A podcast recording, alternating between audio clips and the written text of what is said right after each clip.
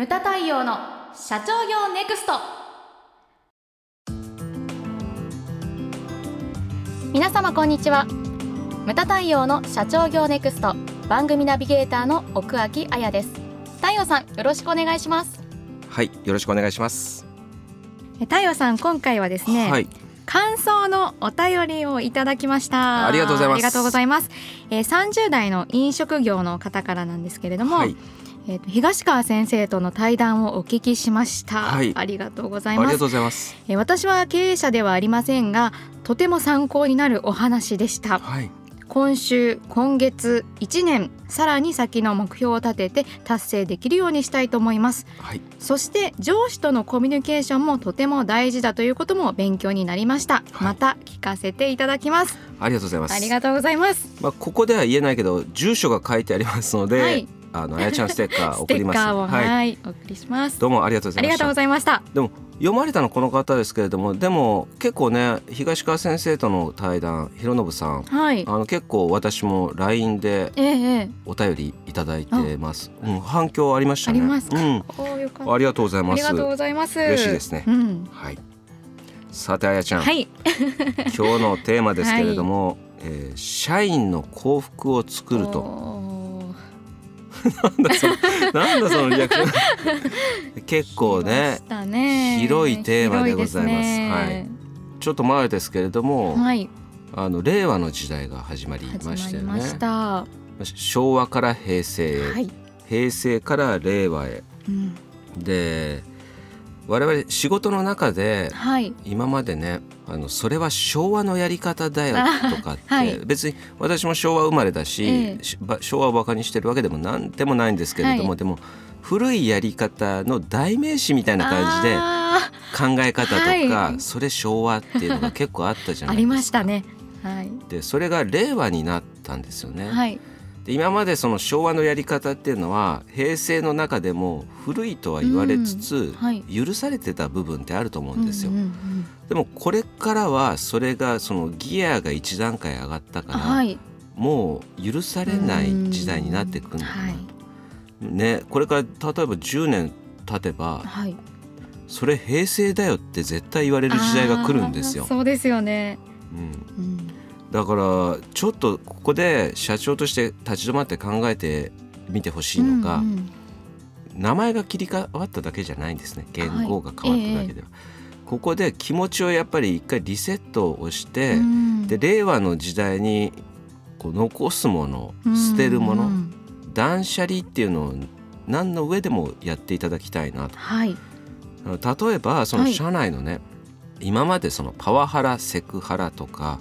ダメなことなんだけれども、はい、でも実際起きてたじゃないですか、うんうん、でも令和の時代にはもう完全アウトみたいな感じにこうなってくるのかなとい。うふうに思うんですよ。はいうん、それからね3月4月とかあの発表会シーズンであちこち行ってきたんですけれども、はい、まあね何社かこうやっぱ見ててねその発表会で軍隊式を取り入れてる会社とかあるんですよ。うんそれはそれでいいいいことだし、うん、あの僕は真面目にやってる人をバカにするつもりも何にもないんですよ。はいはい、でもちょっとその目的っていうのを立ち止まって考えてほしいなと。あの事業計画うちでは事業発展計画発表会って呼んでますけれども、はい、いろんな呼び方ありますよね。うん、でも目的は何かって言ったら全部一緒なんですよ。はい、利益を出すことなんですね。うんで利益を出すこと。その利益を出すために必要だからやってるわけですけれども、はい、目標を達成してたら軍隊式でなくてもいいんじゃないのかなと。そのできないからあ例えば社内で、はい、できてないからルールがどんどん厳しくなっていったりとかするわけじゃないですか、えーはい、それと一緒でできてたらそんな厳しくする必要なんてないんですよね。ね。はい、だからその僕はその、ね、さっき言ったように真面目にやってる人をバカにするつもりでもないんですけれども、はい、この会社はこういうふうにしないとまとまりがないのかなっていうふうに第三者的な立場から見るとそう見えちゃうんですよね。それはだから社員さんたちを逆にバカにしてんじゃないのかなというふうに思うんですよ。そんなことをやらなくてもできる社員だったらやらなくてもいいわけですよね。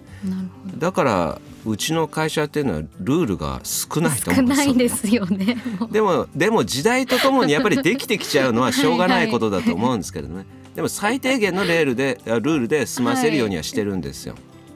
はい、あの自由度があった方が会社って面白いと思うしね。うんあれもこれもルールがあるとつまんないじゃないですか。ねうん、だからこの間日本印刷に行って、はい、そのまあ、新入社員が入ってね挨拶を全員の前でしたんですけれども、はい、私言ったのがその家よりも会社にいる時間の方が長いわけじゃないですか。はい、でそのね会社にいる時間が長いのにもかかわらず仕事がつまらないって言ったらこれやってる意味ないじゃないかとだから楽しくやろうよっていうふうに私言ったんですよね。ルールってできればできるほどそれやっぱりねできない人がいるからルールができてきちゃうんだけれども、はい、あのないのが自然なんだっていうふうに思っていただきたいなというふうに思うんですよ。でそれでですね、はい、今回の令和なんですけれども、はい。その私の SNS のウォールとかに出てくる、そのまあ、人々の投稿とか見てると、あのね、去りゆくこう平成に感謝のこと、うんうん、ありがとう、はい、それからあの令和に期待の言葉っていうのが結構出てきたんですね。私は何も書き込まなかったんですけれども、はい、で見ててですねコンサルタントの方でこういうふうな書き込みをされてた方がいたんですよ。はい、令和になりました、うんうん、心を新たに幸せになりましょうっていうふうに書いてあったんですね。はい、でこの一文だけだったんですよ。だから、うんその説明とか書いてあれば違う気持ちになったのかもしれないですけど、はい、これを見た時にちょっと違和感を覚えたんですね。うんうん、心を新たに幸せになりましょうってその令和が自分を変えてくれるわけでも何でもないじゃないかって僕は思ってしまったんですよね。はいはい、で社長がそんな受動的な感じじゃいけないというふうに思ったんですよ。で重要なのはその令和をどういう時代にするのかとか、うん。はい、自分が令和の時代をどう生きるのかとか、はい、会社をどうしたいのかとか積極的に考えることだと思うんですよね。はい、まあ、中村天風先生風に言うと積極的に考えることっていうのが重要だと思うんですよ。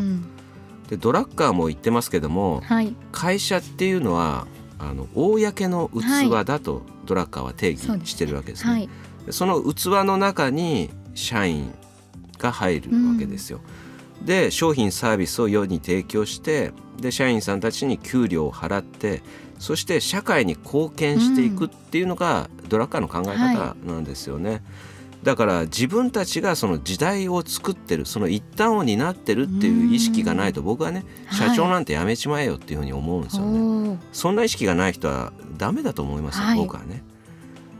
令和をどういう時代にしたいのかというのを、うん、だから気持ちを新たにそういうことを考えなきゃいけない、うんうん、僕はその人はそういうことを言いたかったんじゃないのかなと思うわけですよね。はい、で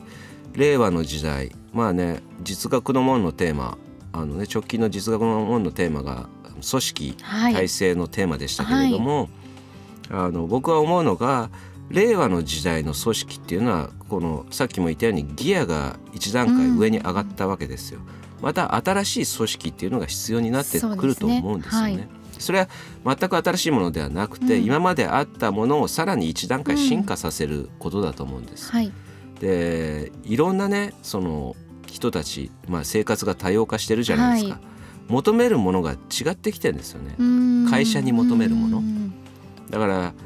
ね、NHK の朝の連ドラでよく戦争時代の前後とかよく描かれることが多いですけれども、はい、戦後っていうのはやっぱりみんなボロをまとって食べるものを苦労した、うん、住むところもなかったです、ね、ね、家が焼けて。だから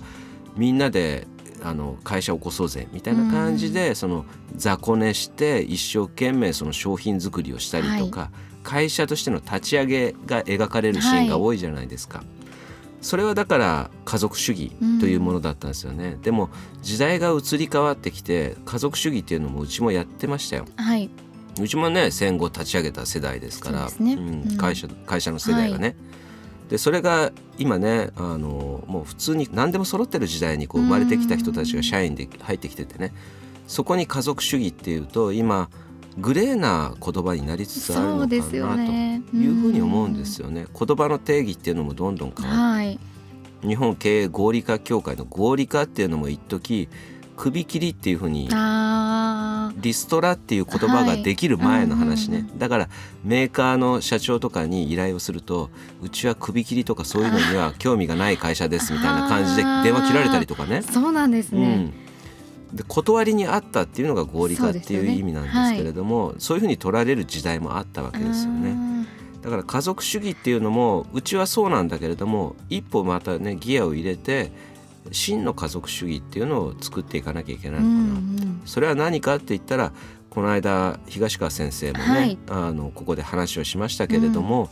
その僕が思うのは、はい、左手に事業発展計画書。で右手に個人の目標だと思うんですよ。はいうんうん、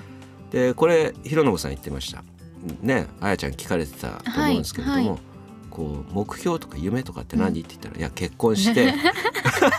子供を産んで マイホームを持つことです」って。それで何 LDK って言って聞かれて止まってましたけども。だからねあの会社とその真の家族主義においては会社と個人っていうのはパートナーだと思うんですよね。だからその個人のことっていうのは大きなお世話だっていうふうに取られるかもしれないけれども、うん、でも給料だ払ってるわけだし、はい、だからそれは切っても切れないパートナーなわけなんですよね。よねはい、だからそれ大きなお世話っていうのが僕は間違いであって、うん、個人の目標っていうのもそれは会社として個人に求めていった方がいいいい部分もあるのかなと。だからそれによってねじゃあマイホーム持つためにはその路線下のどの駅でその土地を買うとかで、ね、坪単価が決まってくるじゃないですか、はい、そしたらざっくりした何千万とかね、はい、予算決まるじゃないですか、うん、そしたら何歳の時にいくらぐらいの収入がないとダメとか、ある程度数字で出てくるじゃないですか。そうですよね、うん、はい、子供の数によって LDK とかも変わってくるし、はいうんうん、でそしたらその年齢までにいくら年収がないといけない、うんうん、そうするとその年収を取るためにはいつまでにどんくらいのスキルを上げなきゃいけないとかって、うんうん、ある程度だから仕事と目標と密接に結びついてくるわけですよ。すよね、だからパートナーなんですよね。うん、それをだからね会社としては仕事を通して自己実現をする場所を提供していくと。はいそれがだから家族ねその、うん、社員そしてその家族の幸福につながっていくと僕は思うんですよ。はい、だからこれからそのそれがですね令和の時代の会社と個人のあり方なのかなというふうに思っております。はい、ムタ太陽の社長業ネクストは全国の中小企業の経営実務をセミナー書籍映像や音声教材コンサルティングで支援する日本経営合理化協会がお送りしました。今回の内容はいかがでしたでしょうか？当番組で取り上げてほしいテーマやご質問などございましたら当番組ホームページ上からお寄せください。お待ちしております。それではまた次回お会いしましょう